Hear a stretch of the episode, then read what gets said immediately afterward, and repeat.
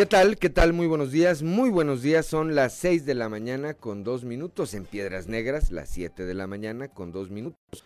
Hoy es lunes 22 de marzo de este 2021 y esto es Fuerte y Claro, un espacio informativo de Grupo Región. Yo soy Juan de León. Saludo esta mañana, como todas, a quienes nos acompañan a través de las diferentes frecuencias en eh, todo el territorio del estado. Aquí para el sureste, a través de la 91.3 de frecuencia modulada en Saltillo, Ramos Arizpe, General Cepeda y Parras de la Fuente.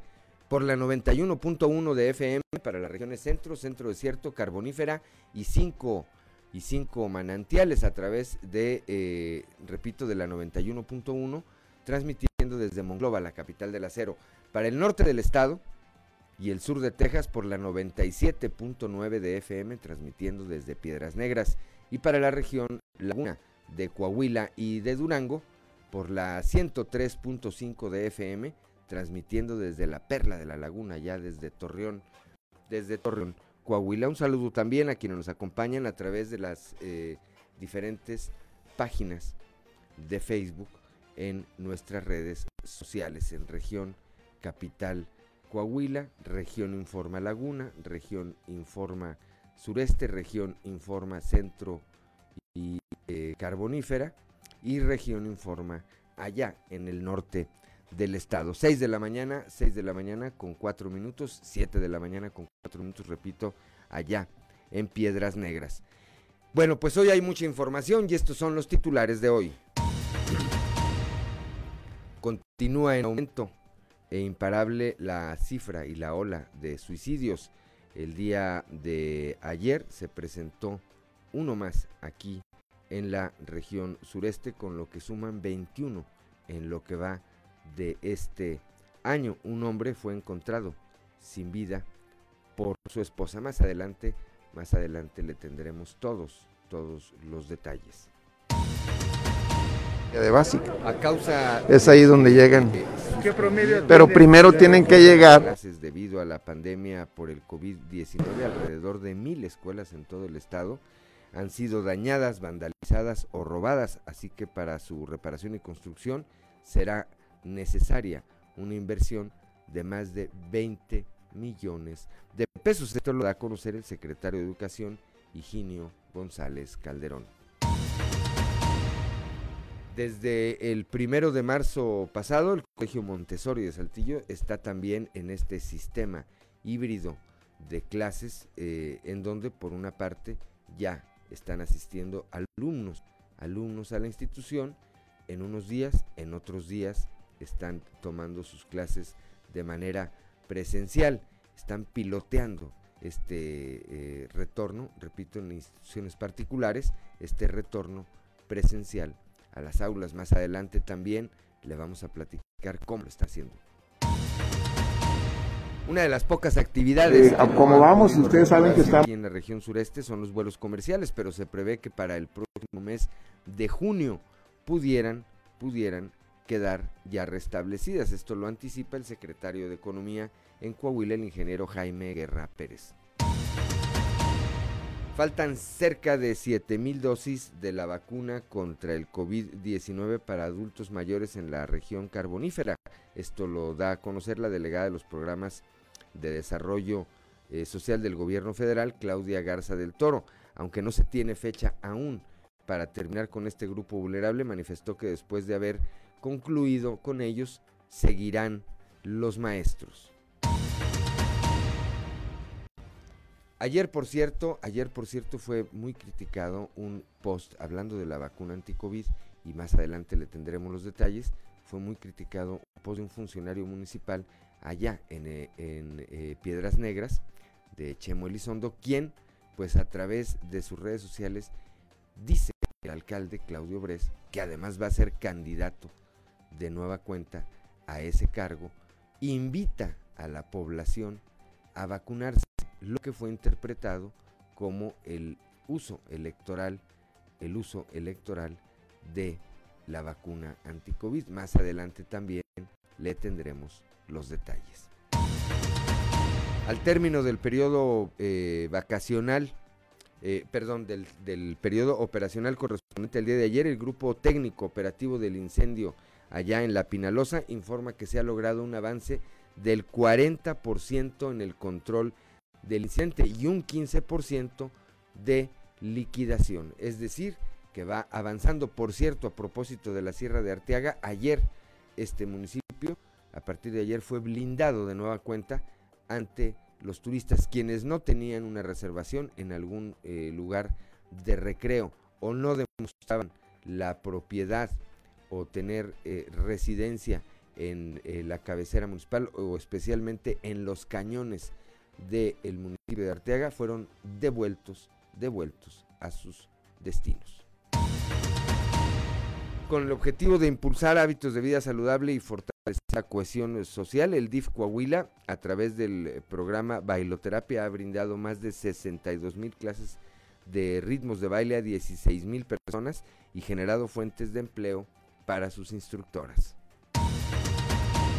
El municipio de Saltillo se convirtió una vez más en referente en el, en el área de seguridad pública, en esta ocasión por haber obtenido la mejor calificación en el informe La situación de los derechos humanos de las personas detenidas en las cárceles municipales del estado de Coahuila. Este informe que dio a conocer la Comisión de Derechos Humanos del estado de Coahuila, del que también, de lo que también más adelante le daremos todos los pormenores. Bueno, pues cuando son las 6 de la mañana con 9 minutos, 6 del, eh, 7 de la mañana con 9 minutos allá en Piedras Negras, comenzamos.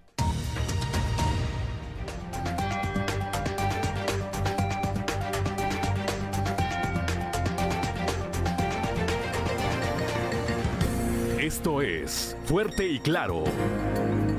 Transmitiendo para todo Coahuila. Fuerte y Claro. Las noticias como son. Con Claudio Linda Morán y Juan de León.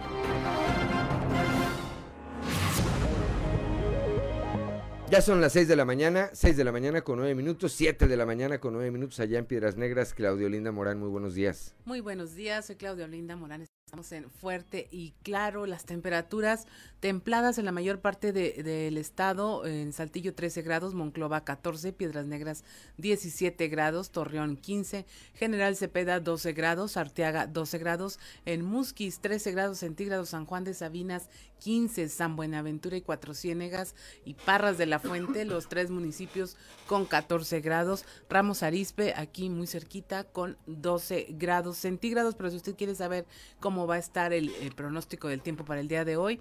Eh, para todo el estado vamos con Angélica Acosta. El pronóstico del tiempo con Angélica Acosta.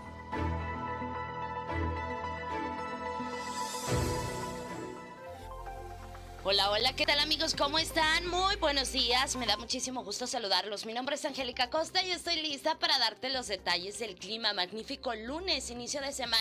Oye, se presentaron eh, pegaditos, ¿verdad? El Frente Frío número 43 y 44. Nos trajeron un ligero descenso de temperatura en Saltillo durante el fin de semana.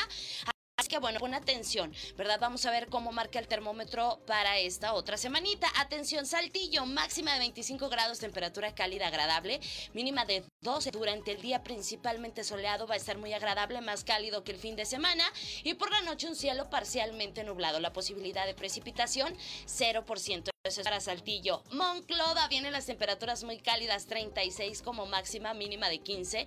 Durante el día principalmente eh, soleadito, va a estar caluroso por supuesto. Y por la noche un cielo parcialmente nublado. La probabilidad de chubasco o de tormenta totalmente nula ahí para Monclova. Torreón, Coahuila también temperatura cálida, 35 grados como máxima, mínima de 12. Durante el día parcialmente soleado, muy caluroso. Mantente bien hidratado por favor. Y por la noche un cielo parcialmente nublado la posibilidad de lluvia, 0% ahí para Torreón. Piedras Negras, ánimo, Piedras Negras, buenos días, 26 como máxima mínima de 12. Durante el día vamos a tener periodo de nubes y sol, va a estar cálido, va a estar agradable y por la noche un cielo parcialmente nublado. 11% la probabilidad de lluvia ahí para Piedras Negras. Y bueno, pues para toda nuestra gente bonita que se tiene que trasladar hacia la Sultana del Norte, te comento que allá en Monterrey, Nuevo León, el termómetro también estará cálido, agradable, 30 grados como máxima y mínima de 15 durante el día, principalmente soleado, por la noche un cielo parcialmente nublado y la posibilidad de precipitación 9%. Amigos, ahí están los detalles del clima. Cuídense mucho, acuérdese, el uso de cubrebocas sigue siendo obligatorio. Muy buenos días, siga muy bien informado. El pronóstico del tiempo con Angélica Acosta.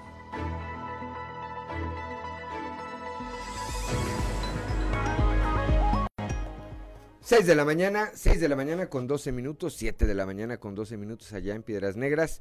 Decíamos, hoy es 22 de marzo y si usted quiere saber qué ocurrió en un día como hoy, vamos a las efemérides del día con Ricardo Guzmán. ¿Quiere conocer qué ocurrió un día como hoy? Estas son las efemérides con Ricardo Guzmán. Un día como hoy, pero de 1826, nació en Saltillo el general Victoriano Cepeda Camacho, defensor de la República durante la intervención francesa, quien fuera gobernador de Coahuila en siete ocasiones. También, el 22 de marzo, pero de 1881, se creó el Consejo de Salubridad del Estado de Coahuila, con funciones de prevención, limpieza vigilancia. Y un día como hoy, pero de 1950, el presidente de la República, Miguel Alemán, instituyó el 19 de febrero como el Día del Ejército, estableciendo esa fecha como el origen del Ejército Nacional Mexicano a raíz del decreto del gobernador de Coahuila, Venustiano Carranza, por el que se desconoció en 1913 al régimen usurpador de Huerta y acordaron la creación del Ejército Constitucionalista.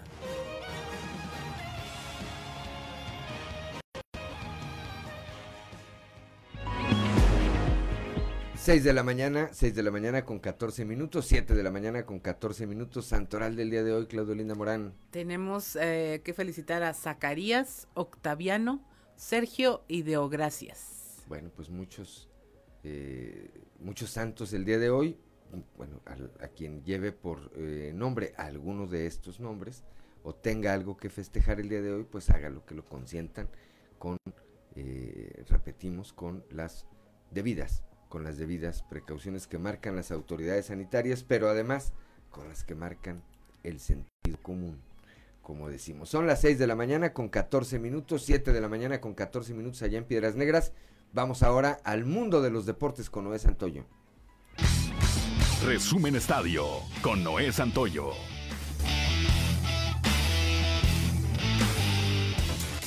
La selección mexicana de fútbol goleó este domingo tres goles por cero a Costa Rica para asegurar su pase a la semifinal del preolímpico de la CONCACAF, fase en la que también estará Estados Unidos. Uriel Antuna, Alexis Vega y Sebastián Córdoba convirtieron por los mexicanos que firmaron la eliminación de los costarricenses, antes vencidos por Estados Unidos. Por primera vez en el torneo Guardianes 2021, el León estará en puestos de clasificación, luego de que la noche de ayer se impuso en el Estadio Corona en una complicada visita al Santos Laguna, equipo al que superó dos goles por uno con un golazo de Fernando Navarro. El conjunto dirigido por Nacho Ambriz logró su segunda victoria en la temporada y la segunda de manera consecutiva, con la cual llegó a 14 unidades y se colocó en la novena posición, ya por encima de Querétaro, Mazatlán y Pachuca. El tenista alemán Alexander Zverev, segundo favorito, derrotó este pasado sábado 6-4 y 7-6 al griego Stefano Tsitsipas, primer sembrado, para ganar el abierto mexicano de tenis, torneo ATP 500 celebrado en el balneario de Acapulco. Tsitsipas tuvo un rendimiento impecable en el arranque, con buenos tiros ganadores y golpes que provocaron errores no forzados del alemán. En el segundo juego el griego hizo un rompimiento, pero en el cuarto el alemán comenzó a jugar más adelantado hizo daño del revés y le dio la vuelta al set.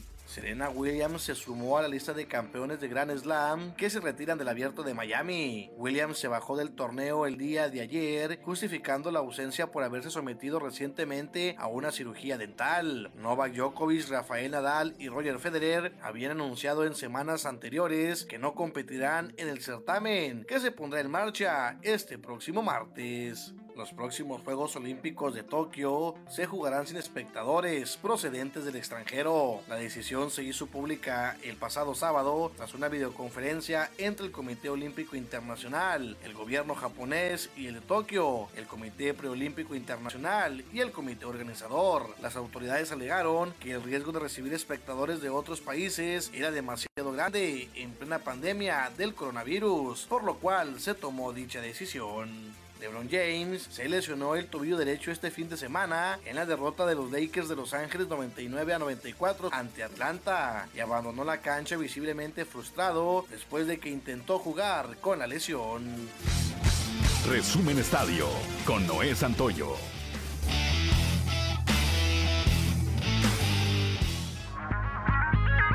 Seis de la mañana, 6 de la mañana con 17 minutos, 7 de la mañana con 17 minutos allá en Piedras Negras, Coahuila. Claudio Linda Morán, la cotización peso dólar. En esta danza financiera el, el peso ganó un 0.03%. El dólar está a 20 pesos con 44 centavos, la compra 20 con 19, a la venta 20 con 68 centavos. 6 de la mañana con 18 minutos, gracias Claudio Linda Morán. 6 de la mañana con 18 minutos, 7 de la mañana con 18 minutos allá en Piedras Negras. Vamos ahora a la información nacional, Claudia.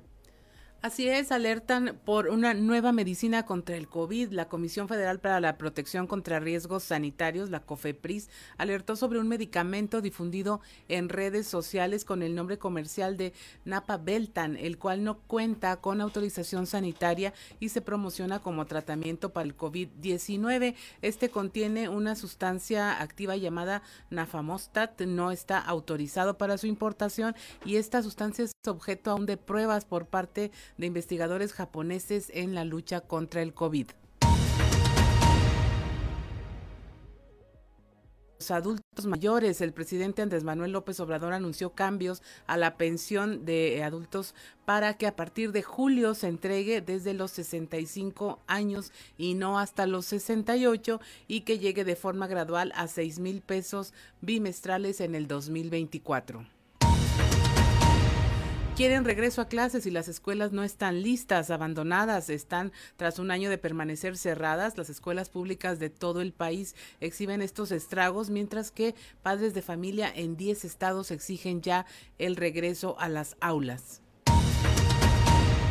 Migran alumnos de escuelas privadas a instituciones públicas, esto por complicaciones económicas. La Secretaría de Educación a nivel nacional ha detectado a 370 mil alumnos que fueron sacados de colegios por sus padres para inscribirse en la educación pública. Detienen en Monterrey a 95 migrantes, se hacían pasar como turistas en el aeropuerto de Monterrey procedentes de Honduras, El Salvador, Cuba y Guatemala. Los pasajeros viajaban como turistas en dos vuelos comerciales, uno proveniente de Villahermosa, Tabasco y otro de Cancún en Quintana Roo. Y hasta aquí la información nacional. Gracias, Claudio Linda Morán. Son las 6 de la mañana, 6 de la mañana con 20 minutos, 7 de la mañana con 20 minutos allá en Piedras Negras. Somos Claudio Linda Morán y Juan de León. Estamos aquí en Fuerte y Claro. de la mañana, 6 de la mañana con 24 minutos, 7 de la mañana con 24 minutos allá en Piedras Negras, que no se le haga tarde. Al término del periodo eh, operacional, correspondiente al día de ayer, el grupo técnico operativo del incendio La Pinalosa informa que se ha logrado un avance del 40% en el control del incidente y un 15% en la liquidación del siniestro. Esto gracias a la suma de recursos aplicados que incluyen la operación de cuatro aeronaves, tres del gobierno del estado y una más de la Guardia Nacional, 71 vehículos y el trabajo coordinado de 480 elementos de, las diversas dependencias y gobiernos bajo el sistema de comando de incidentes. Continúan en combate personal del CONAMP, eh, de los Lirios, de Protección Civil de Arteaga, de la CONAFOR, de la Secretaría del Medio Ambiente, de Bomberos del municipio de Arteaga, así como de Saltillo, de la Secretaría de Salud, Fuerza Civil, Protección Civil eh, del Estado, Amigos de la Sierra, Guardia Nacional, Secretaría de la Defensa Nacional, voluntarios eh, de Piedra Blanca, de Valle Alto y, una brigada del Estado de Durango. El día de ayer las condiciones climatológicas durante la mañana permitieron el avance en el control y por ello dos de los cuatro frentes de ataque que definió la estrategia de combate quedaron controlados y permanecerán en liquidación y vigilancia quedando activo el frente denominado El Baratillo. Eh, este lunes, este lunes se continuará el combate en, eh, con este punto con el apoyo de helicópteros para realizar descargas de agua con retardante y para el transporte de brigadistas, ya que la topografía del sitio dificulta el acceso y el combate directo. Finalmente, le comento que en los avances de la jornada se reporta que los helicópteros realizaron 92 descarga, eh, eh, descargas perdón, de agua con supresor de calor, además de los vuelos para transportar a los brigadistas. También en este sentido habrá que eh, señalar lo que comentábamos al inicio de este espacio, el día de ayer a quienes pretendían ingresar a algunos de los cañones de la Sierra de Arteaga, pues se encontraron con los filtros que fueron instalados de nueva cuenta para eh, permitir que únicamente ingresaran a esas áreas quienes tenían alguna reservación en un área eh, vacacional, a quienes eh, y a quienes demostraran tener su residencia ahí en alguno de estos cañones. Esto provocó que en la carretera 57 se formara una larga fila, pues había pacientes que insistían, que insistieron en eh, pasar, lo cual les fue negado. Fueron devueltos cerca de 800 eh, vehículos, así como 55 motociclistas. En algunos casos hubo quienes trataron incluso de sorprender a, eh, a quienes estaban ahí a cargo de los filtros, tratándoles de hacer creer que sí, efectivamente vivían en algunos de estos cañones y al llevarles a cabo en algunos casos revisiones de sus vehículos, pues se detectó que eran pacientes, llevaban carbón, lonches, la hielera y demás. Total, eh, para quienes en estos días tengan contemplado, pues sepan, sepan que estará por lo pronto, estará por lo pronto restringido el acceso a los visitantes que eh, quieran llegar hasta alguno de estos cañones. Son las 6 de la mañana con 28 minutos, 7 de la mañana con 28 minutos. A propósito de este tema también, el fiscal general del Estado, el doctor Gerardo Márquez Guevara, dio a conocer que los responsables del incendio en la Sierra de Arteaga, que ha consumido más de 2.000 hectáreas en el lado de Coahuila y otras eh, 2.000 en, eh, por el lado de Nuevo León, podrían alcanzar de 3 a 20 años de cárcel por los daños ocasionados. El fiscal estuvo el fin de semana allá junto con eh, equipo especializado pues están de, han localizado ya dos cabañas desde que apuntan, apuntan para ser en alguna de ellas donde habría iniciado este siniestro. Escuchemos. Bueno, lo, primero que nos vota es, eso, que creemos que no hay quien pueda hacer una este, acción de esta naturaleza con, con, su propia voluntad. Creemos que fue un descuido, una negligencia, una falta de previsión o de cuidado. Cocinaban al exterior. Eh, bueno, eh, todas las cabañas tienen prácticamente alguna parte donde se cocina, eh, asadores o donde cocinan, pues simplemente y estas eventualmente también las observamos ahí. ¿Ya investigaron quiénes son los propietarios de estas cabañas? Ya hemos hecho el censo, ya traemos un censo de los propietarios del, lugar, estamos ya tratando de este, este, generar entrevistas con ellos con el propósito de llegarles a la carpeta de investigación y esto nos permita determinar sobre todo las horas eh, eh, que estuvieron habitadas, en que fueron deshabitadas, en que fueron limpiadas y todo eso. Eh, desde luego que es un incendio, este, la característica como les digo es culposa, seguramente es contra la ecología y este, las sanciones pudieran ir desde tres años, no sé, hasta 20 años de prisión. Habrá que analizar ya en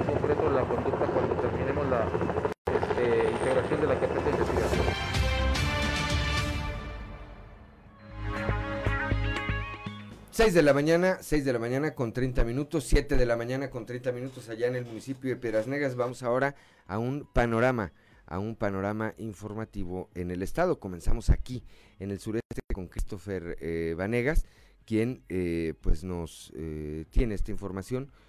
Sigue la ola de suicidios y el día de ayer, domingo, se presentó uno más aquí en la región sureste. Christopher, muy buenos días.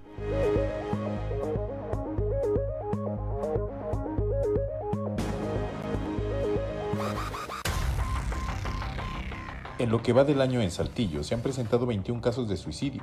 El último ocurrió la mañana de este domingo cuando un hombre fue encontrado sin vida por su esposa, quien alterada llamó a los cuerpos de emergencia. Sin embargo, estos nada pudieron hacer por reanimar a su pareja.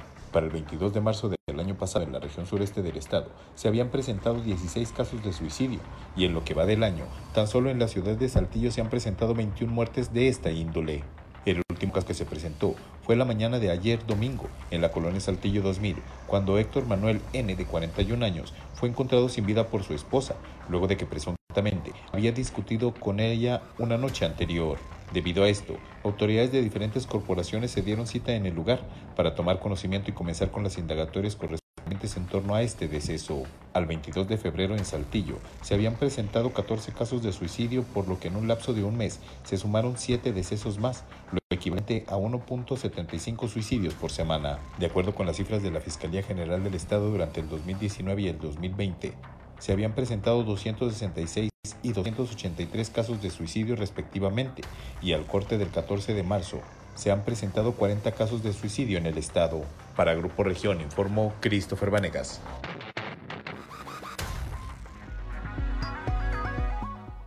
Gracias a Christopher Vanegas, 6 de la mañana con 32 minutos, 7 de la mañana con 32 minutos allá en Piedras Negras. Vamos ahora con Raúl, con Raúl Rocha. Para junio, para junio, dice el secretario de Economía, el ingeniero Jaime Guerra Pérez, podrían reanudarse los vuelos comerciales aquí en la región sureste. Raúl, muy buenos días. ¿Qué tal compañeros? Buenos días. Esta es la información para el día de hoy. Una de las pocas actividades que no se han podido reactivar en la región sureste son los vuelos comerciales, pero se prevé que para junio pudieran hacerlo, dijo el secretario de Economía Jaime Guerra Pérez e integrante del subcomité COVID-19 región sureste.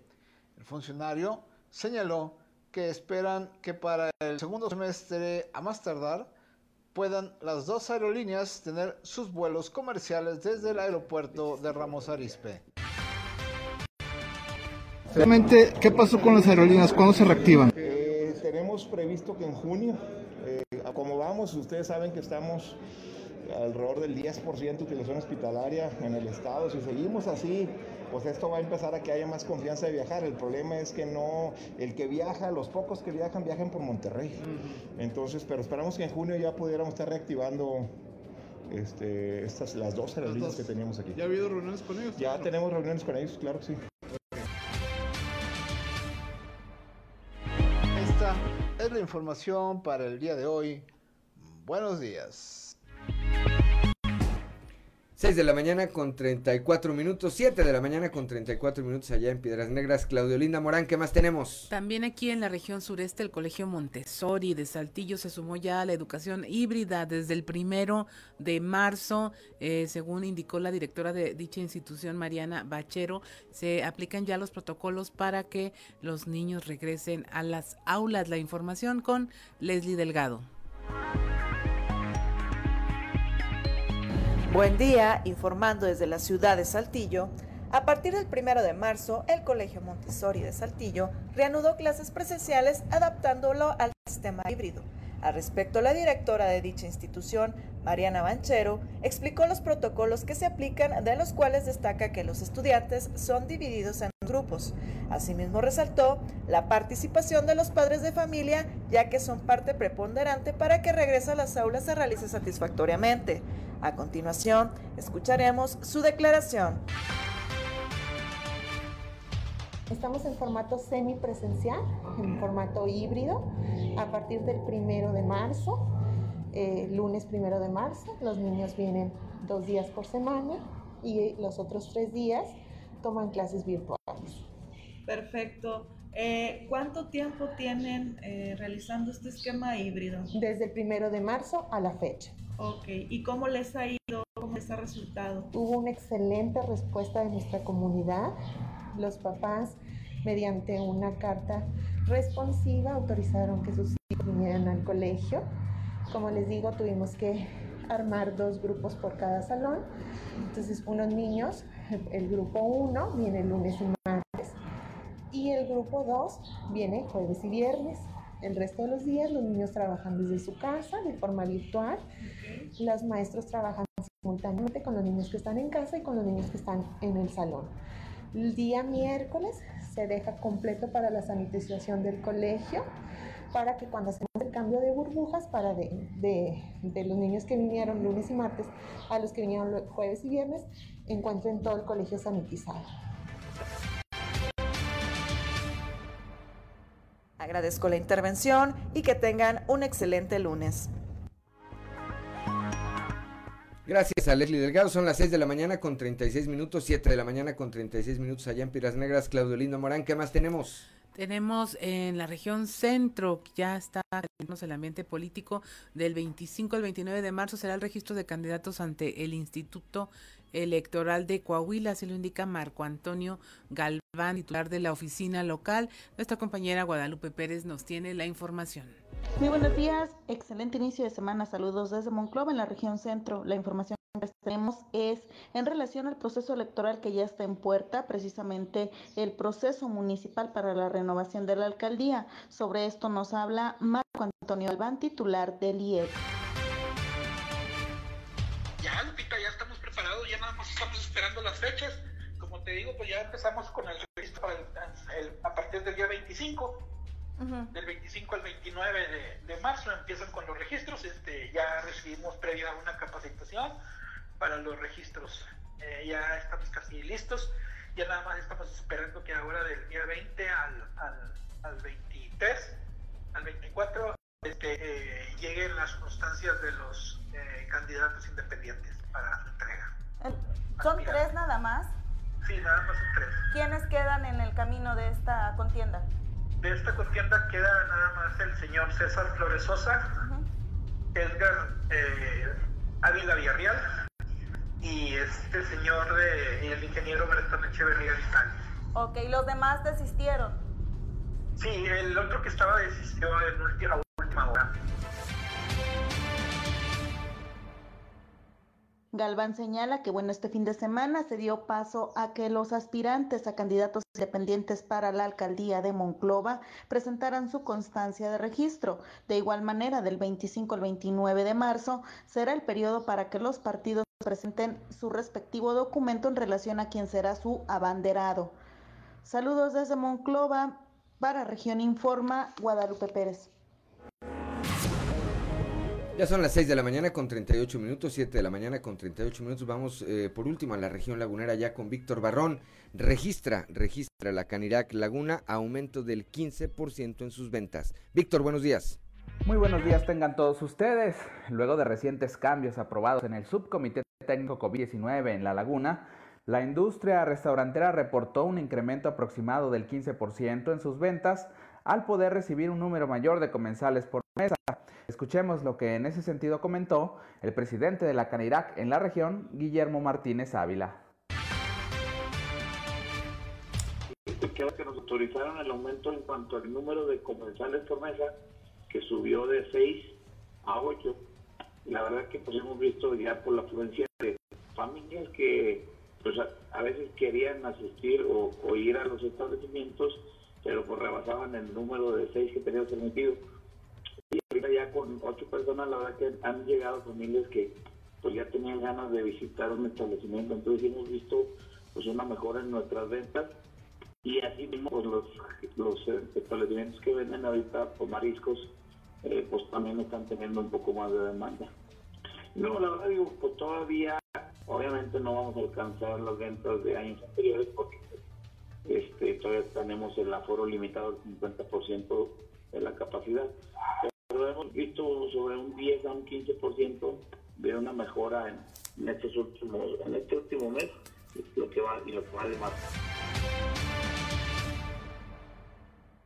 El empresario restaurantero llamó a los establecimientos del sector a no bajar la guardia en las medidas para prevenir el riesgo de contagios y consideró que los consumidores por su parte han actuado con responsabilidad en este proceso de reactivación gradual. Esta es toda la información. Desde la Laguna se despide de ustedes Víctor Barrón. Que tengan un excelente día. Gracias a Víctor Barrón allá en La Laguna, 6 de la mañana con 40 minutos, 7 de la mañana con 40 minutos allá en Piedras Negras. Somos Claudio Linda Morán y Juan de León. Estamos aquí en Fuerte y Claro. 6 de la mañana con 44 minutos, 7 con 44 allá en Piedras Negras. Soy Claudia Linda Morán, estamos en Fuerte y Claro. Y mire, eh, si va manejando, no se preocupe, aquí le platicamos cuál es la portada del día de hoy en Capital de Grupo Región. Si nos puede seguir en redes sociales, le invito a que la lea. Continúa la ola de suicidios en una información contrastante, mientras en la región sureste la ola de suicidios sigue a la alza y ayer se sumó un caso más en Saltillo también en nuestra portada tenemos a un grupo de mujeres fomentando el tema de la salud eh, con ejercicio y baile. Eh, lo que indica una forma en la que se puede trabajar también el tema de la salud emocional. También tenemos a hoy cómo las escuelas han sufrido eh, ya pérdidas de más de 20 millones de pesos a un año de la pandemia por daños y por el tema de eh, falta de eh, habilitación y los robos a las escuelas. También ya la perspectiva de que en junio se reactiven los vuelos en la región sureste para los vuelos comerciales en el Aeropuerto Internacional Plan de Guadalupe.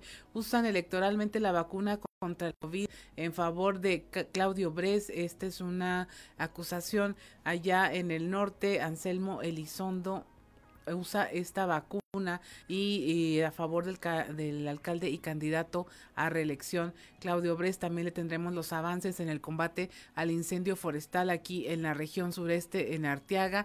Tenemos también la información de cómo eh, se fue fue reconocida el sistema carcelario municipal por el trato a las personas detenidas, esto según la Comisión de Derechos Humanos del Estado de Coahuila. También Chema Fraustro platica con los saltillenses y habla ya de cómo se fomentarán los valores en la sociedad. Pero mire usted, ahorita no, no haga mucho ruido, pegue oreja y vamos a escuchar qué se dice en los pasillos de la política.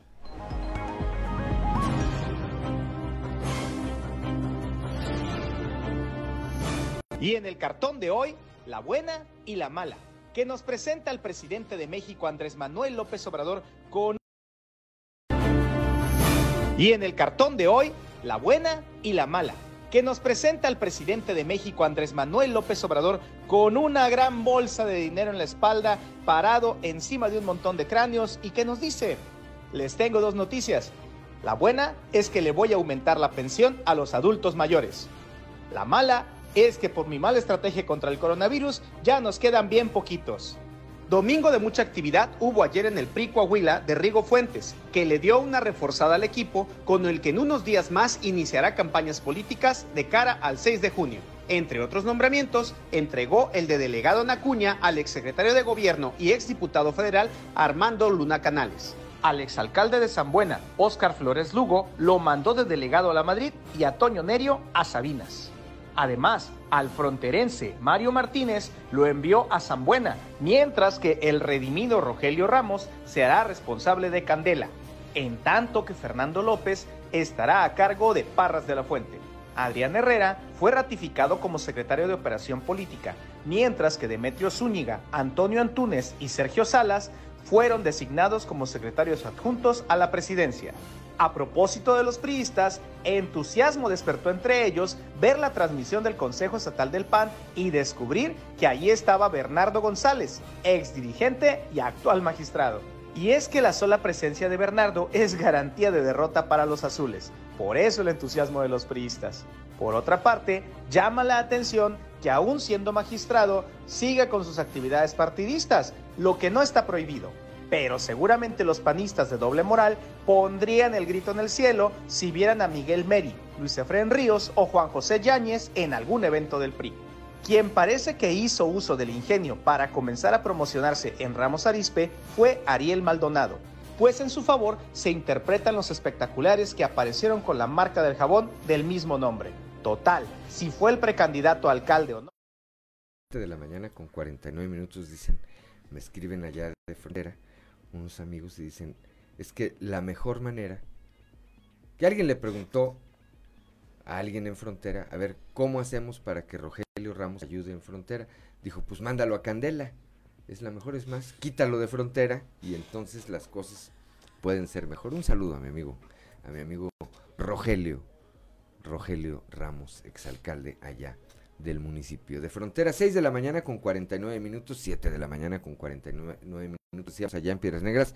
Vamos ahora hasta la región carbonífera con mi compañero Moisés Santiago Hernández. Faltan 7 mil dosis de vacunas para adultos mayores allá en esa región. Moisés, muy buenos días.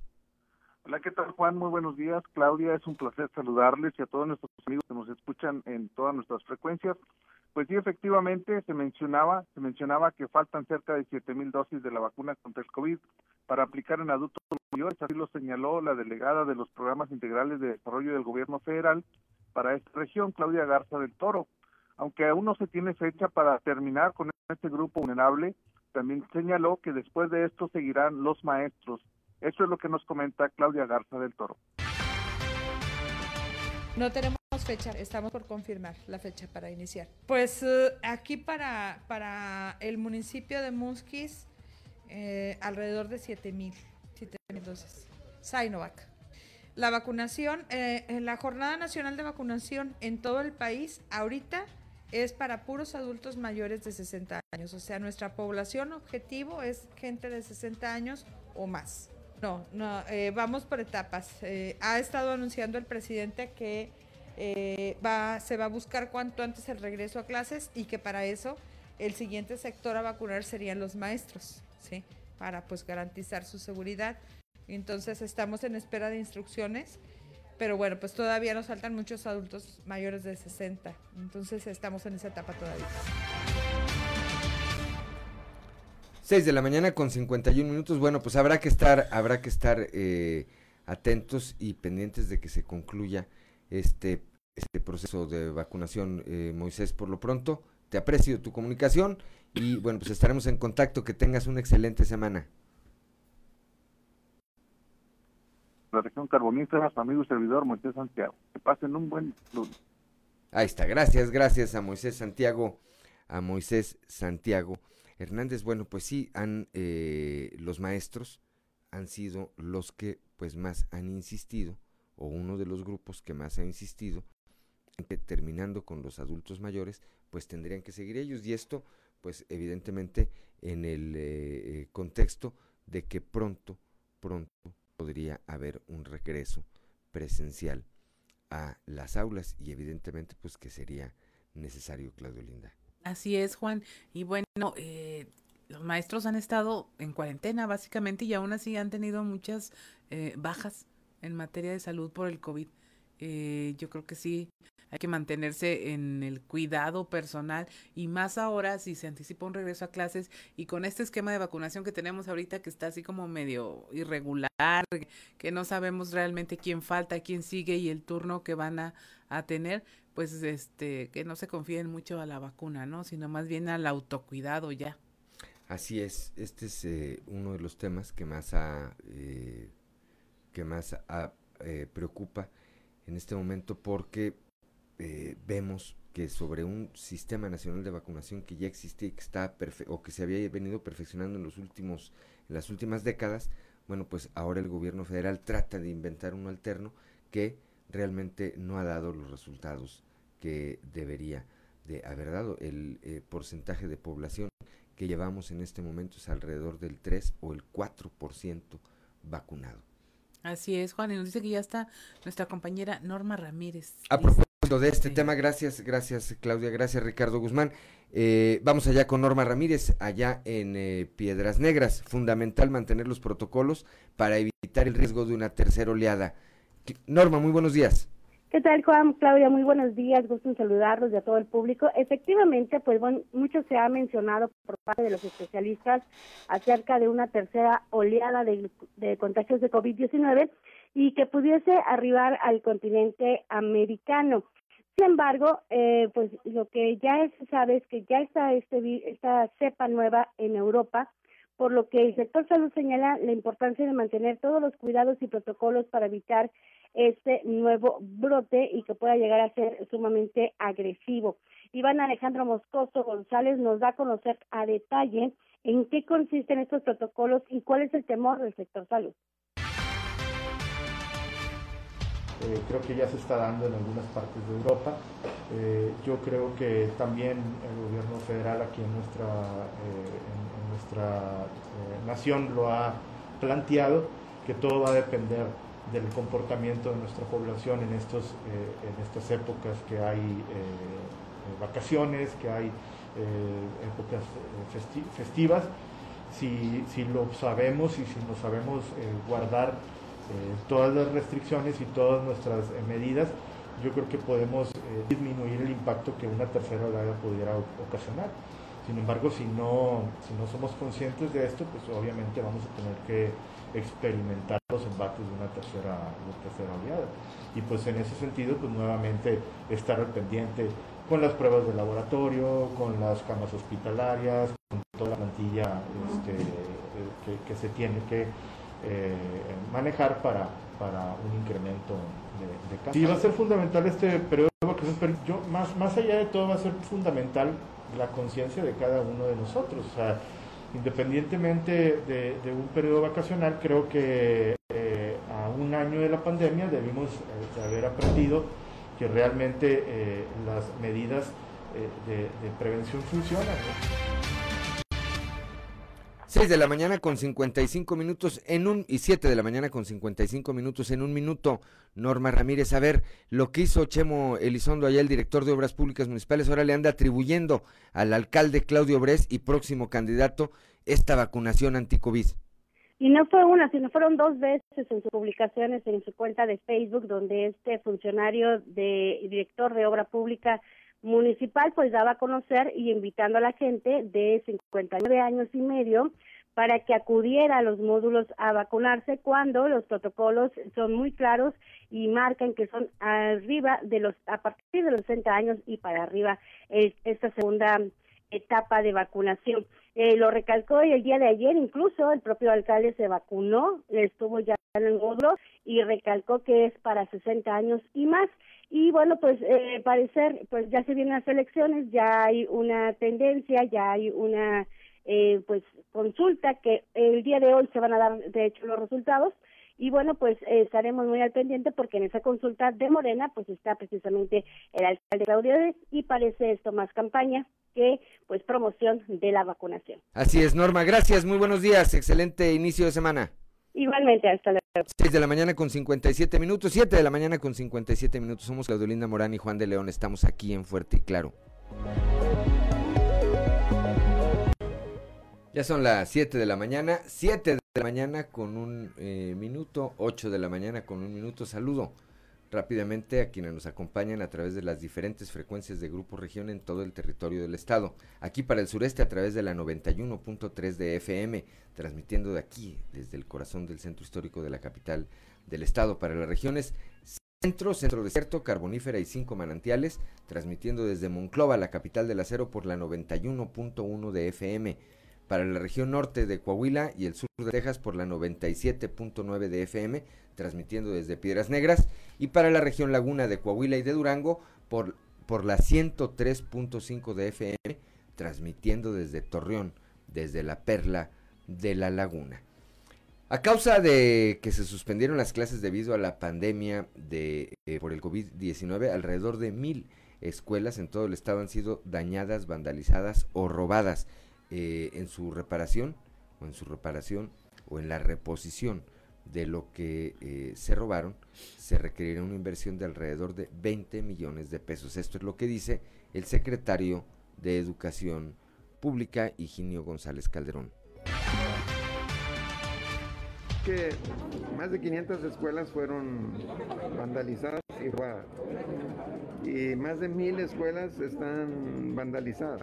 ¿Qué tipo de daños son los que...? Daños desde pintas, este, rotura de vidrios, cosas menores. Y las otras 500 tienen de todo, hasta robo de cables, robo de bombas de agua, robo de otras cosas. ¿Denuncias? ¿A cuánto ascienden Sí, los daños? todos los directores siempre ponen la denuncia. ¿A cuánto denuncia ascienden los Ministerio Ahora sí, perdóname. ¿Los pero- daños ¿Los daños a cuánto ascienden? No, no sé decir. ¿Aproximado? ¿Aproximado? Varios millones de pesos. La subsecretaria estimó que cuando menos 20 millones de pesos se iban a llevar en la primera etapa. De reconstrucción y de Para remodelación de las, reconstrucción, sí. de las pero, yo, pero yo creo también que, que va a ser más. 7 de la mañana, 7 de la mañana con 3 minutos, 8 de la mañana con 3 minutos allá en Piedras Negras. ¿Qué más tenemos, Claudio Linda Morán? Pues mira, tenemos la historia de Lisette Anaí Gómez, una estudiante que cursa el sexto semestre de la carrera de Ingeniería en Mecatrónica en el Instituto Tecnológico de Saltillo. Va a participar en un programa internacional llamado Aire y Espacio de la NASA. Leslie Delgado nos tiene la información. Es un eh, se llama, bueno, es Programa Internacional de Aire y Espacio. Este programa lo que busca es juntar a 60 muchachos de todo el mundo para tener, pues más que nada un entrenamiento como astronautas, pero principalmente es de creación de proyectos que innoven el sector aeroespacial. Esto va a suceder en un lapso de cinco días. El programa tiene una duración de cinco días. Entonces, en este se va a tener lo que es el entrenamiento y la creación de proyectos. La creación de proyectos va a ser por equipos, entonces al final del programa se va a decir qué equipo ganó con su pro- con su prototipo de proyecto y este proyecto va a ser probado en el espacio. ¿Sí? Ok, perfecto. ¿Y cómo fue que contactaste con este, con este programa o cómo fue el acercamiento que tuviste con la NASA? Eh, al principio fue porque mi mamá me etiquetó en un comentario de una, de una nota de un periódico que una muchacha también de mecatrónica, creo que de Tabasco, eh, había aplicado y se iba a ir a la NASA. Entonces dije de que, ay, mira, o sea, qué padre, que, o sea, qué padre que estén ofertando este tipo de programas. Fue cuando empecé a investigar y comencé con el registro. Entonces, la verdad es que todo fue muy rápido. Más o menos hace un mes cuando empezó todo esto, o sea, cuando empecé con el proceso. Y uno de las, pues, filtros, por llamarlo así, era presentar un proyecto pudiera innovar el sector aeroespacial o bien el sector médico y que también pudiera ser probado en el espacio. Ya son las 7 de la mañana, 7 de la mañana con 6 minutos, 8 de la mañana con 6 minutos allá en Piedras Negras. Otra, otra historia de éxito allá en la región carbonífera. No existen límites para Breli, joven con síndrome Down. Escuchemos. Eh, al principio de año, estuvimos ca- caminando casi que por, por casa. Luego se vino la pandemia y pues tuvimos que mudar toda la computadora.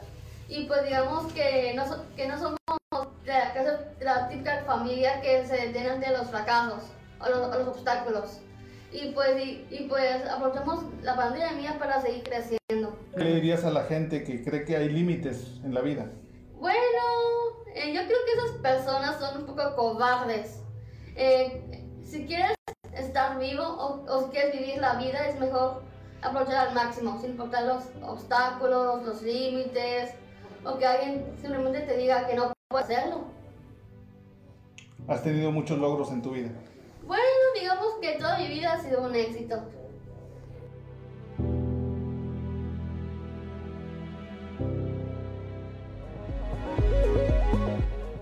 7 de la mañana, 7 de la mañana con 7 minutos, 8 de la mañana con 7 minutos allá en Piedras Negras. Habrá que decir eh, en el contexto de esta historia de Breli de la Cruz que después de una intensa lucha por la inclusión educativa, consiguió que un juzgado federal con sede en Piedras Negras diera el fallo para que pudiera cursar su licenciatura en educación en la Escuela Normal Experimental en San Juan de Sabinas.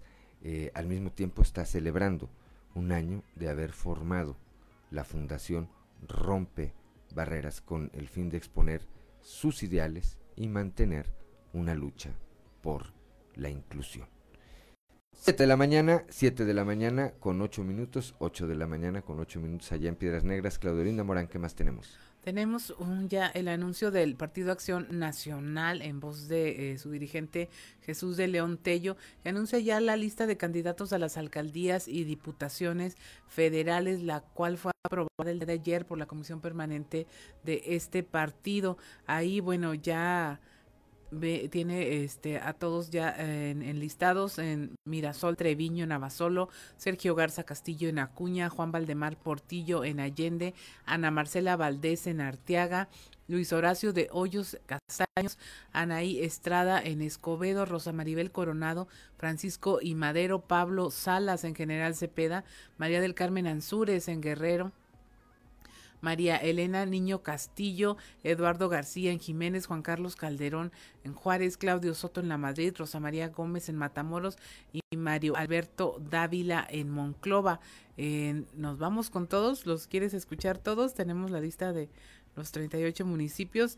En Morelos contendrá Arturo Onofre, María Francisco de la Garza en Musquis, José María Robles en Nadadores, Carlos Fernández en Nava, Basí, Valdés en Ocampo, Adolfo Perales en Parras, María Esther Hernández Piedras Negras, Patricia Elizabeth en Progreso, David Yutani en Sabinas, Alejandra Limón en Sacramento, María Teresa de Jesús Romo aquí en Saltillo, Rocío Concepción Rodríguez en San Buenaventura, Jorge Alberto Guajardo en San Juan de Sabinas, así como Florencio Romero en Sierra Mojada, Marcelo Torres en Torreón, Patricia Solís Ortiz en Viesca, Mayra Castillón, eh, Villa Unión y Juan Antonio Gómez en Zaragoza. Yolanda Cantú y Patricia Grado buscarán reelegirse como alcaldesas en Cuatro Ciénegas y San Pedro respectivamente mientras los candidatos a diputados federales son en el 1, en el distrito 1, Guillermo Arturo Sánchez García, en el distrito 2, Marcela Castellanos Rentería, en el distrito 3, Jesús Alfredo Paredes López, en el 4, Esther Quintana Salinas, en el distrito 5, Jorge Cermeño Infante, en el 6, Fernando Izaguirre Valdés, y en el distrito 7, Laura Karina Ramírez Ramírez. Bueno, pues ahí lista, lista, lista la lista, por fin de candidatos del Partido Acción Nacional, tanto a los 38 municipios como a las 7 diputaciones eh, federales. Esto para la elección que tendrá lugar el próximo 6 de junio. Son las 7 de la mañana, 7 de la mañana con 10 minutos, 8 de la mañana con 10 minutos allá en Piedras Negras. Saludamos de nueva cuenta rápidamente a quienes nos acompañan en todo el territorio del estado. Aquí en el sureste por la 91.3, en las regiones centro, centro desierto y carbonífera por la 91.1, para el norte del estado y el eh, sur de Texas por la 97.9 y para la región lagunera por la 103.5. Ya está en la línea y le apreciamos muchísimo que nos tome esta comunicación esta mañana José Ruiz Fernández, él es maestro en gestión ambiental le apreciamos eh, de nueva cuenta, José, que nos tome esta comunicación, bueno, para que nos dé un panorama de las dimensiones, de las dimensiones del daño ambiental que está o que ha sufrido la sierra de Arteaga ¿Y qué repercusiones podría tener esto en los ecosistemas que están alrededor? Pues estamos, eh, el caso de Saltillo, somos un municipio que estamos conurbados y ligados estrechamente a Arteaga, derivado de esta pues tragedia, tragedia ecológica, este incendio, más de 2.000 hectáreas consumidas por el lado de Coahuila y otras 2.000 al menos por el lado de Nuevo León. Muy buenos días, eh, José. Muy buenos días, eh, Juan, eh, Claudia, eh, muchas gracias por la llamada. Pues efectivamente lo que lo que comentas y particularmente lo último que mencionas es importantísimo tenerlo en cuenta. hablabas ahorita de las fronteras que tenemos administrativas, ¿no? Entre entre Coahuila, Nuevo León y cómo pues afecta a ambos.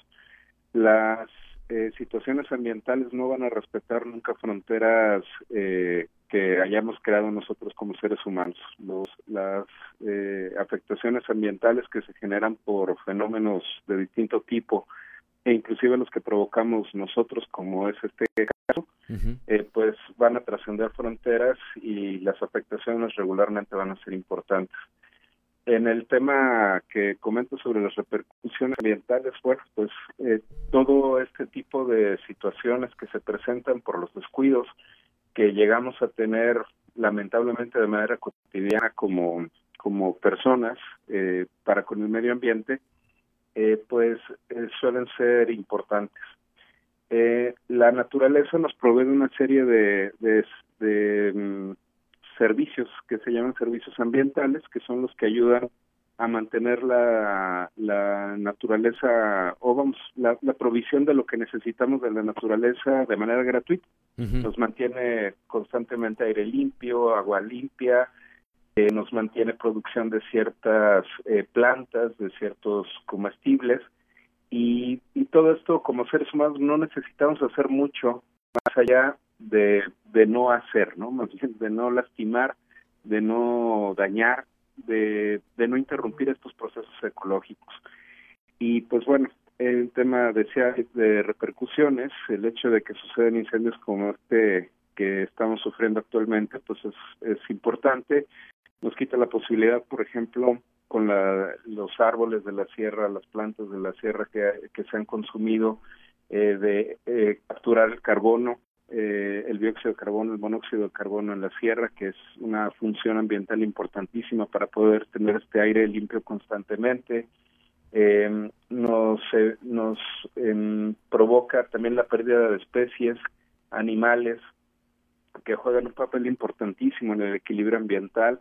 el suelo también lo destruye, y tal vez el suelo que más nos preocupa es el agrícola, ¿no? Este, irónicamente, pero el, el suelo natural que se pierde, que le da soporte a estas especies naturales, silvestres, pues también tiene efectos importantísimos eh, y de manera muy directa en la, en la salud humana y en el bienestar de las personas.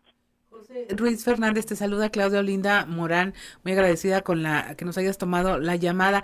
Hablábamos ayer un poco de si es posible remediar ¿Hay manera de remediar un daño ecológico como este? ¿Lo has visto eh, tú documentado en otros bosques? ¿Cuánto tarda? Claro, gracias Claudia. Eh, pues mira, efectivamente tenemos esta idea de eh, como seres humanos de que es posible hacerlo, ¿no? Es, es más bien una forma de consuelo ante ante nuestra incapacidad de, de, de poder hacer las cosas de mejor manera. Legalmente existe una previsión eh, que pues obviamente por ser legal es una es una forma de ficción jurídica que establece que son 20 años los que se debe dejar prácticamente intocado un terreno para que se pueda eh, recuperar. Para ello, eh, intocado se refiere a que si se quema un terreno, pues no se va a desmontar para realizar alguna eh, obra de algún tipo, una obra civil o preparar para unas cuestiones agrícolas, ¿no? Que solía ser años atrás el motivo por el que quemaban extensiones de tierra, que, de bosque que no se podían tocar, eh, las quemaban para tener ya una justificación del por qué ahora sí ya se podían tocar esas extensiones, ¿no? Porque ya era viable el, el, el poder eh, tocar esa naturaleza, que bueno, ya no la habíamos matado, entre comillas, nosotros, sino que la naturaleza con el INSE había jugado su papel. Sin embargo, la, la remediación que se le pudiera dar ambientalmente a un terreno incendiado va a ser eh, eh, dependiente de factores muy distintos. En el caso de Arteaga, el sustrato, que es esta capa de suelo fértil que se tiene, es una capa muy delgada. Tal vez ustedes, eh, al igual que yo, cuando recorremos la carretera, por ejemplo, eh, de los chorros, este, hemos visto los, cortes eh, de, las montañas en la carretera y alcanzamos a ver que primero hay un macizo importante de, roca sólida y en la parte superior hay una muy delgada capa de, de, tierra que es la que le da soporte precisamente a estas plantas. Cuando se da un incendio, eh, se cristaliza precisamente esta, esta capa de sustrato, como cuando para fabricar eh, vidrio, nosotros lo que hacemos es tomar arena, digo obviamente con ciertas preparaciones, ¿no? Y son temperaturas muy altas para poder generar vidrio. Pues bueno, algo similar sucede cuando se tiene un incendio y se quema el sustrato, se, se cristaliza la, la parte eh, superior, la membrana superior del sustrato y esto evita que las plantas crezcan rápidamente. Entonces sí, por supuesto, hay algunas situaciones que se pueden, eh, o más bien hay algunas acciones que podemos desarrollar La Universidad Autónoma Agraria Antonio Narro tiene eh, pues un extraordinario conocimiento en esta materia de, de suelos. Se puede decir que es tal vez una de las autoridades más importantes en Latinoamérica al respecto. Eh, y, y, bueno, en este sentido, sí hay conocimiento de qué se puede hacer. El tema es el costo, el tema es el tiempo y el tema es que lo que regularmente se pierde en un incendio es, es prácticamente imposible recuperar. Eh, particularmente cuando son incendios de este calado, ¿no? Estos incendios eh, generan eh, pues una forma de desiertos que eh, derivado obviamente de la pérdida de las plantas por la quema, pero que aparte eh, se van a ir intensificando en su erosión con el agua, con el aire, cada vez que llueve se va a empezar a, a deslavar el suelo y vamos a quedarnos solamente con la roca que como comentaba hace un momento es la parte más eh, eh, abundante de suelo que tenemos acá, no así el, el sustrato. Entonces, eh, pues eh, regularmente yo preferiría, y creo que todas y todos cuando hablamos de temas de remediación ambiental, la forma más eh, efectiva de, de hacer algo ambientalmente es no hacerle algo al ambiente, ¿no? Es evitar tener estas situaciones. Y pues bueno, aquí, dado el costo que supondría hacer algo eh, para, para remediar, a pesar de que tenemos una extraordinaria capacidad de respuesta en el estado de Coahuila, eso es importante también decir, son los estados que tenemos la mejor organización en ese sentido para respuesta a, contingencias eh, como estos incendios forestales, desde la Secretaría de Medio Ambiente del Estado, desde la Comisión Nacional Forestal, eh, protección civil, bomberos. Este, a pesar de ello, sí necesitamos la participación ciudadana, primero de manera preventiva, no hacer lo que se vio ayer de que vimos que hay un incendio y ya vamos para Arteaga con, con este el carbón ya listo para... Sí, con los asadores y, y, demás. Creo que ahí la parte más importante, la parte más importante, como bien eh, apunta José, es pues no hacer un daño para después no tener que, que, que, remediarlo. Y bueno, cuando se presenta una situación de esta naturaleza, que creo que coincidirás conmigo, eh, también ya estando el daño, la respuesta de la sociedad, por lo menos en la parte en la que podemos participar, que es eh, eh, proveyendo de eh, medicinas, de alimentos y demás ahí a los rescatistas, pues ha sido también más que evidente. Claro, por supuesto, es de vital importancia el apoyo que se ha dado y creo que nos demuestra una vez más que como sociedad cuando decidimos ponernos de acuerdo y unirnos somos capaces de hacer cosas muy importantes. Pues esperemos que esta este esta unión se dé a partir de ya a eh, después de esta lección terrible que nos deja este este incendio. José, te apreciamos muchísimo que nos hayas tomado esta comunicación esta mañana. Eh, muy seguramente más adelante estaremos platicando de este y de otros temas de carácter ambiental que siempre son del interés del interés del auditorio y por lo pronto pues te deseamos que tengas un excelente lunes.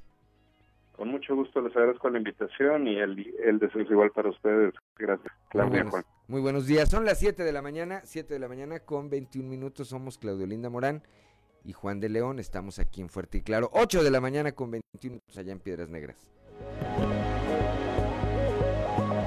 7 de la mañana con 25 minutos, 8 con 25 en Piedras Negras. Continuamos con la información. Preparan blindaje electoral y evitar el uso de programas sociales con fines políticos. La secretaria de Fiscalización y Rendición de Cuentas, Teresa Guajardo Berlanga, dice que eh, existe el derecho de quejas ciudadanas en el tema de los delitos electorales. Esto en su gira de trabajo por la carbonífera existe este derecho de quejas y denuncias, que en caso de que detecten alguna irregularidad lo hagan a través de los diferentes mecanismos que nosotros hemos puesto a disposición. Por otro lado, bueno, también tenemos el, el, proto, el protocolo de actuación, el día de y el protocolo de seguridad. Estamos haciendo una gira regional, eh, este equipo de trabajo que tiene como objetivo principalmente que los programas sociales no se ocupen para promover a ningún candidato a ningún partido político. Y esto también es, es, importante precisar que debemos saber que existen programas sociales estatales, federales y municipales y ninguno de ellos debe ser utilizado con otros fines que no sean precisamente para el cual fue creado. 7 de la mañana con 26 minutos, 8 con 26. Las temperaturas en Saltillo 13 grados, en Monclova 14, Piedras Negras 17 grados, en Torreón 15, General Cepeda 12 grados, Arteaga 12 grados, Musquis 13 grados centígrados, San Juan de Sabinas 15 grados, San Buenaventura 14, Venegas 14 grados también, Parras de la Fuente 14 grados y Ramos Arispe 12 grados. Y continuamos con la información. Mire, si a usted le gusta bailar, cada vez hay más lugares en donde puede hacerlo a través de los centros comunitarios. La bailoterapia ha brindado más de 62 mil clases fomentando la salud, informó Marcela Gorgón presidenta honoraria del DIF Coahuila. Esto para impulsar hábitos de vida saludables y fortalecer la cohesión social. Son más de 62 mil clases a 16 mil personas y son es una herramienta para tener una sociedad más sana. Eh, la bailoterapia fomenta también el autoempleo de las mujeres que han sido capacitadas por el propio DIF estatal como instructoras para replicar las rutinas de ejercicios en diferentes espacios públicos. Seguramente las habrá visto por ahí. Al final del día, ellas obtienen una cuota de recuperación por parte de las afiliadas a la bailoterapia. Este programa se desarrolla en 25 centros comunitarios, 6 unidades deportivas y alrededor de 20 plazas públicas contando con el apoyo de 80 instructoras. Brenda Flores González, que es coordinadora de este programa, dice que cada una de las instructoras tiene la oportunidad de estar una o dos horas diarias en un espacio público sin descuidar a su familia, obtiene un estímulo económico y replica en cada sector y cada persona el tener una mejor calidad de vida.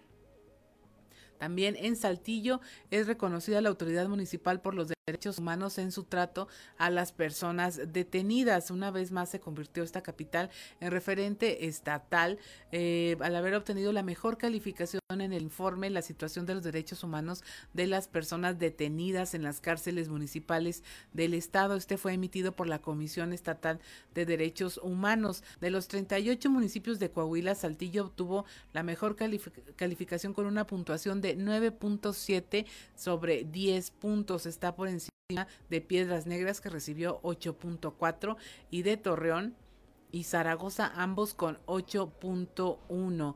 El doctor Hugo Morales informó de esto a la, al alcalde y se convino que la situación de los derechos humanos de las personas eh, en Saltillo son respetados las que están bajo una detención.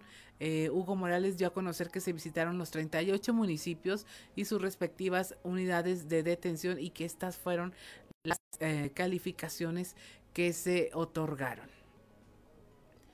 Invita el alcalde eh, Manolo Jiménez a Reyes Flores a proponer ya un plan de vacunación. Esto luego de que el gobierno federal aún no da respuesta a la propuesta hecha por el alcalde por a través del subcomité de salud de la región sureste para tener un plan de vacunación masiva eficiente. Eh, le están invitando a Reyes Flores a que participe este martes en la reunión para que ayude a crear, crear un plan de protección para los saltillenses. Es prioritario para la población es prioritario el tema de la vacunación. Ahora estuve en los medios de comunicación dando algunas entrevistas y los mensajes que llegaban a las cabinas era cuándo nos vacunan, cuándo llega, ojalá que se pueda hacer de manera ágil, de manera profesional.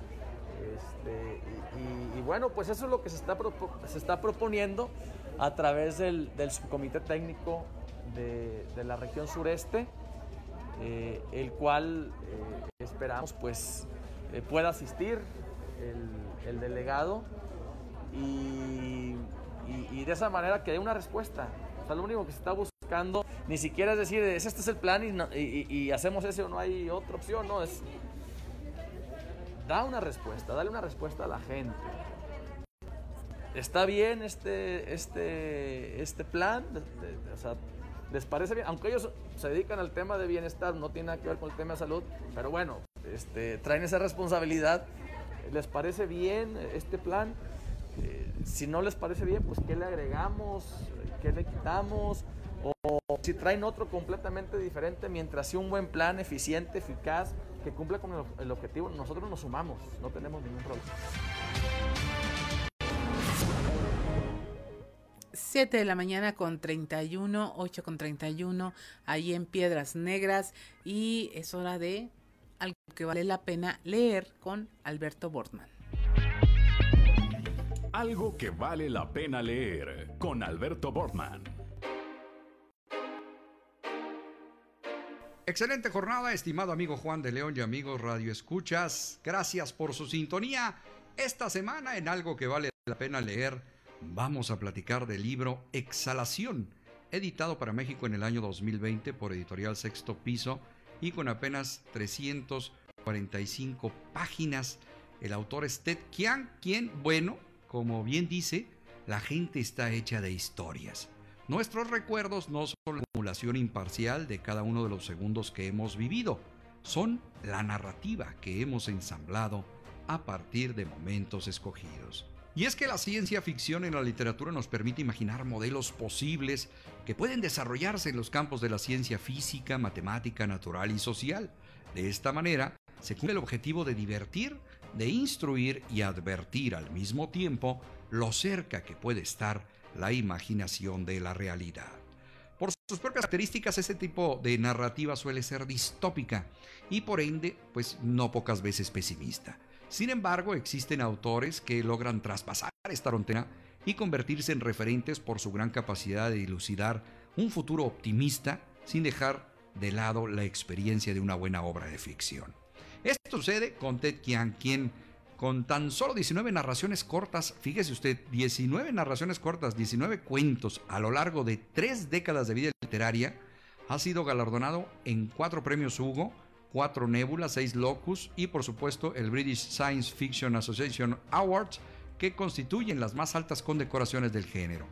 Durante el pasado 2020, Chiang nos sorprendió con Exhalación, una recopilación de cuentos que integra algunos que había publicado previamente en revistas de divulgación, otros inéditos, entre los que podemos encontrar desde alquimistas que viajan en el tiempo a través de puertas no tan comunes, niñeras automatizadas en una época victoriana o mascotas virtuales educadas como niños. Son cuentos aderezados con interesantes reflexiones en torno al tiempo, la memoria y el lenguaje. Las historias de Kiang se caracterizan por un estilo lleno de vitalidad, con una perspectiva ampliamente optimista que no solamente instruye, sino que al mismo tiempo abre nuestra percepción a un pensamiento filosófico encausado a la poca distancia que existe entre la y la ficción. Como bien dice uno de sus cuentos, nada borra el pasado. Existe el arrepentimiento, existe la enmienda y existe el perdón. No hay más, pero con eso basta. Exhalación de Ted Chiang. Amigos lectores, Alberto Borman les agradece el favor de su sintonía y nos escuchamos de nueva cuenta la próxima semana cuando tengamos lista la recomendación de algo que vale la pena leer. Recuerden que en estos tiempos de monopolio digital y tecnológico, leer un libro es hacer revolución. Algo que vale la pena leer con Alberto Bortman. Ya son las 7 de la mañana con 35 minutos, 8 de la mañana con 35 minutos allá en el municipio de Piedras Negras. Continuamos con la información. Saltillo será sede de la primera eh, feria del empleo, eh, del empleo perdón, presencial abierta desde que llegó la pandemia del coronavirus. Esta será el viernes 26 de marzo en las instalaciones de la Canacintra. Así lo anunció la secretaria del Trabajo en el Estado, la licenciada Nasira Sogbi Castro.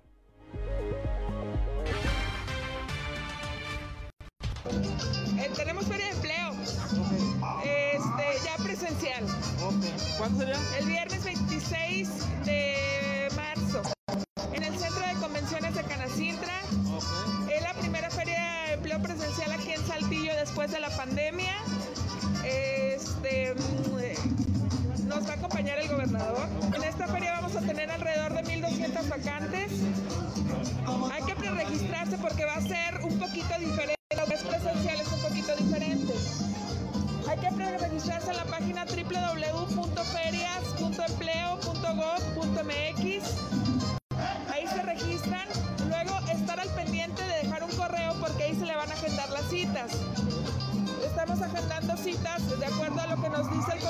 Salud, que no haya más de 100 personas. Es un, es un centro de convenciones muy amplio. Que no haya este, más de 100 personas dentro. Entonces vamos a agendar 100 personas por hora. En este tiempo, pues tienen oportunidad de visitar las empresas que estén interesadas. Los módulos fueron reacondicionados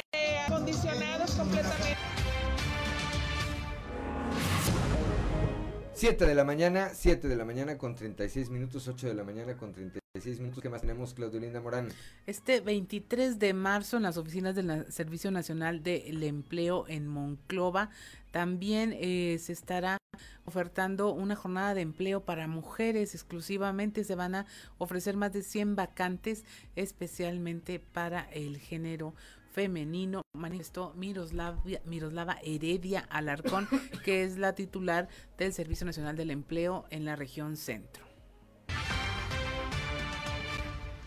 Bueno, es una jornada de empleo para mujeres, pero es presencial. El martes 23 de marzo, en el marco del Día Internacional de la Mujer, se va a realizar la jornada de empleo para mujeres que se va a realizar aquí en la oficina del Servicio Nacional de Empleo y se van a ofertar más de 250 vacantes exclusivas para mujeres, pues cuidando las medidas y protocolos que exigen las autoridades sanitarias.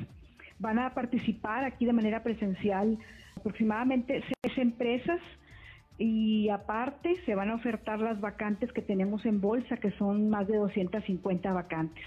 Entre las empresas que van a estar aquí, por ejemplo, son Grupo Vitali, Liverpool, Oxo, Prosol, Soluciones Empresariales y algunas más.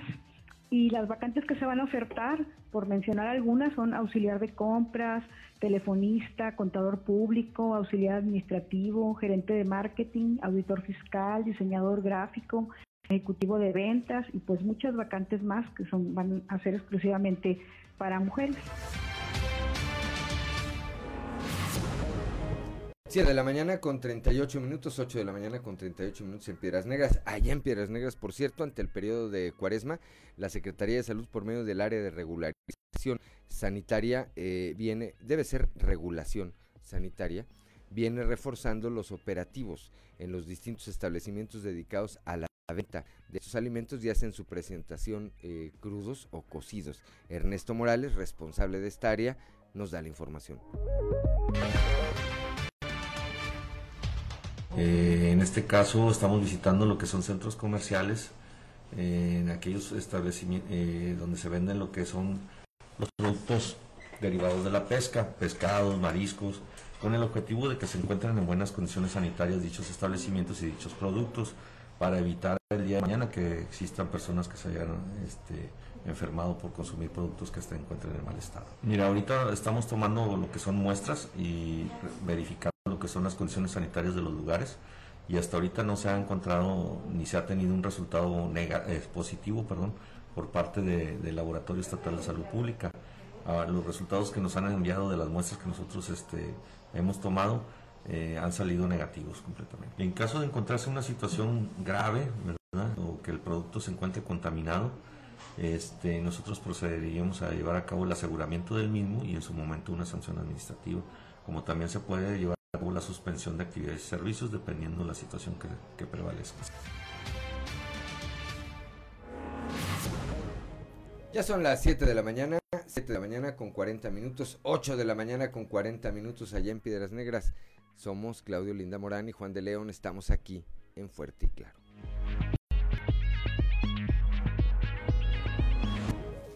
Ya son, ya son las 7 de la mañana, 7 de la mañana con 45 minutos, 8 de la mañana con 45 minutos allá en el municipio de Piedras Negras y es la hora de ir a las voces de hoy en Fuerte y Claro con Ricardo Guzmán. Lo dije fuerte y claro en región sureste. Higinio González Calderón, secretario de Educación en el Estado. Alrededor de mil escuelas en Coahuila han sido vandalizadas durante la pandemia. Se invertirán más de 20 millones en su rehabilitación. Y más de mil escuelas están vandalizadas. La subsecretaria estimó que cuando menos 20 millones de pesos se iban a llevar en la primera etapa, pero yo creo también que, que va a ser más. Región Laguna. Guillermo Martínez Ávila, presidente Canirac Laguna. Sector restaurantero reporta un repunte del 15% en la región lagunera. Visto sobre un 10 a un 15% de una mejora en, estos últimos, en este último mes. Región Centro. Marco Antonio Galván, titular de la oficina local del IEC en Monclova. Del 25 al 29 de marzo será el registro de candidatos ante el IEC. Del 25 al 29 de, de marzo empiezan con los registros. Este, ya recibimos previa una capacitación.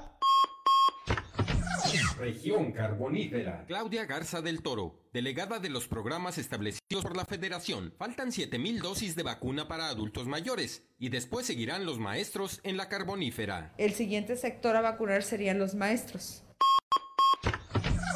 Región Norte. Iván Alejandro Moscoso, jefe de la Jurisdicción Sanitaria 01 fundamental mantener los protocolos para evitar riesgo en una tercera oleada del COVID-19. Si no somos conscientes de esto, pues obviamente vamos a tener que experimentar los embates de una tercera, tercera oleada.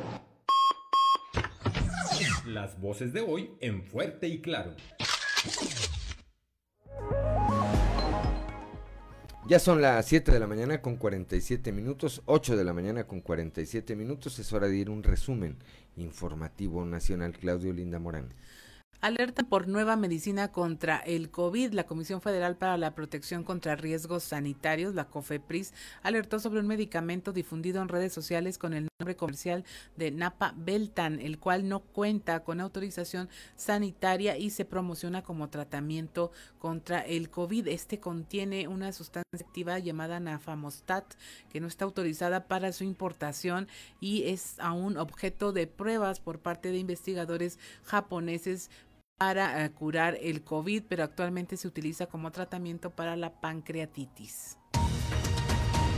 Aumentan pensiones para adultos mayores. El presidente Andrés Manuel López Obrador anunció cambios en el sistema de pensiones de adultos mayores para que a partir del mes de julio se entreguen desde los 65 años y no desde los 68 y llegue de forma gradual a los 6 mil pesos bimestrales en 2024 quieren regreso a clases y las escuelas no están listas, se encuentran abandonadas. Las escuelas públicas de todo el país exhiben los estragos causados por la falta de uso. En, tanto, los padres de familia de 10 estados se manifiestan para exigir el pronto regreso a las aulas. Migran alumnos de las escuelas privadas a instituciones públicas, esto por las complicaciones económicas acarreadas por la pandemia. Unos 370 mil alumnos a nivel nacional fueron sacados de colegios por sus padres para inscribirse en las escuelas públicas. En Monterrey detienen a 95 migrantes que se hacían pasar por turistas en el aeropuerto eh, internacional de Monterrey Mariano Escobedo, procedentes de Honduras, el, el, Salvador, Cuba y Guatemala. Los viajeros viajaban como turistas en dos vuelos comerciales, uno proveniente de Villahermosa, Tabasco, y otro de Cancún, en Quintana Roo. Una firma canadiense adquirió la empresa ferroviaria Kansas City Southern, la que atraviesa aquí eh, con sus máquinas por Saltillo. Ahora será llamada la Canadian Pacific Kansas City. Tendrá ingresos por alrededor de 8 mil millones de dólares, casi 20 mil empleos y planea crear una red ferroviaria de más de 30 mil kilómetros que unirá Estados Unidos, México y Canadá. En Nayarit, cuatro personas resultaron heridas en Rincón de Guayabitos, a la altura de la carretera federal 200 que conecta con el puerto a pocos metros de la zona turística. Además de los lesionados, se habría detenido a tres presuntos integrantes de la delincuencia. Y hasta aquí la información nacional. Gracias, gracias Claudio Linda Morán. 7 de la mañana con 50 minutos, 8 de la mañana con 50 minutos allá en Piedras Negras. Vamos ahora al show de los famosos con Amberly Lozano. El show de los famosos con Amberly Lozano. Consuelo Duval revela que tuvo problemas con el alcohol. Consuelo Duval es una de las comediantes que en algunas ocasiones ha dado a conocer algunos aspectos de su vida, como su romance con Raúl Araiza.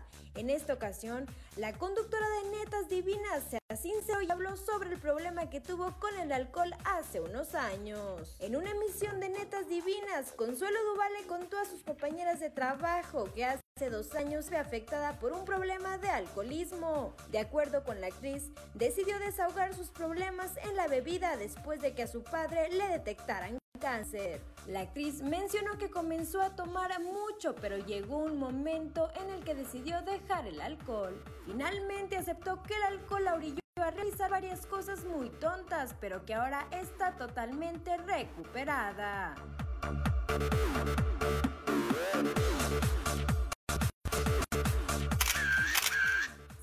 Mayer niega haber acusado a Natalia Subtil de abusar de su hijo. Sergio Mayer acudió la noche del jueves 18 de marzo a una función de la obra de teatro Las Cuatro Estaciones. Durante su estancia en el teatro, platicó con varios medios que lo cuestionaron acerca de la labor que ahora realiza, defendiendo a mujeres que han sido violentadas. Durante la conversación, el actor y diputado dijo que si un hombre mayor de edad tiene relaciones con una menor es delito, pero que si es al revés no pasa nada, tal y como fue el caso de su hijo Sergio Mayer, quien tuvo relaciones con la modelo Natalia Subtil cuando él tenía 17 años y ella 28. Según aclaró el diputado, sus palabras se tergiversaron, pues ahora en la prensa se ha manejado la versión de que él acusó a su ex nuera de haber violentado a su hijo.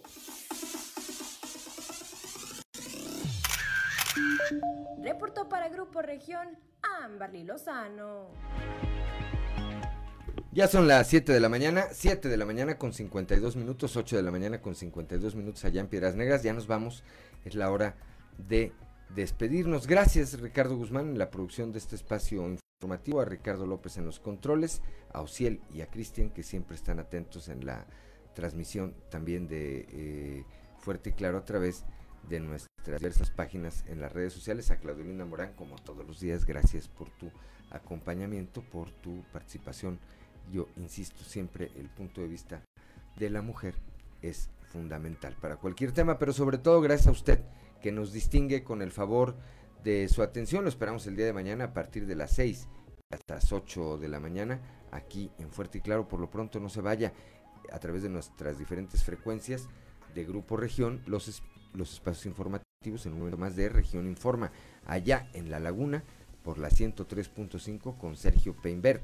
En Piedras Negras por la 97.9 con Norma Ramírez, en, eh, eh, transmitiendo desde Monclova para las regiones centro, centro desierto, carbonífera y cinco manantiales, región informa con Rebeca Hernández y Joel Barrera, Joel Barrera y Rebeca Hernández, y aquí para la región sureste de nuestro estado por la 91.3 de FM. En un momento más regresamos, Claudio Lindamón, Ricardo Guzmán y su servidor. Por lo pronto no me queda sino desearle que tenga usted un excelente inicio de semana. Muy buenos días.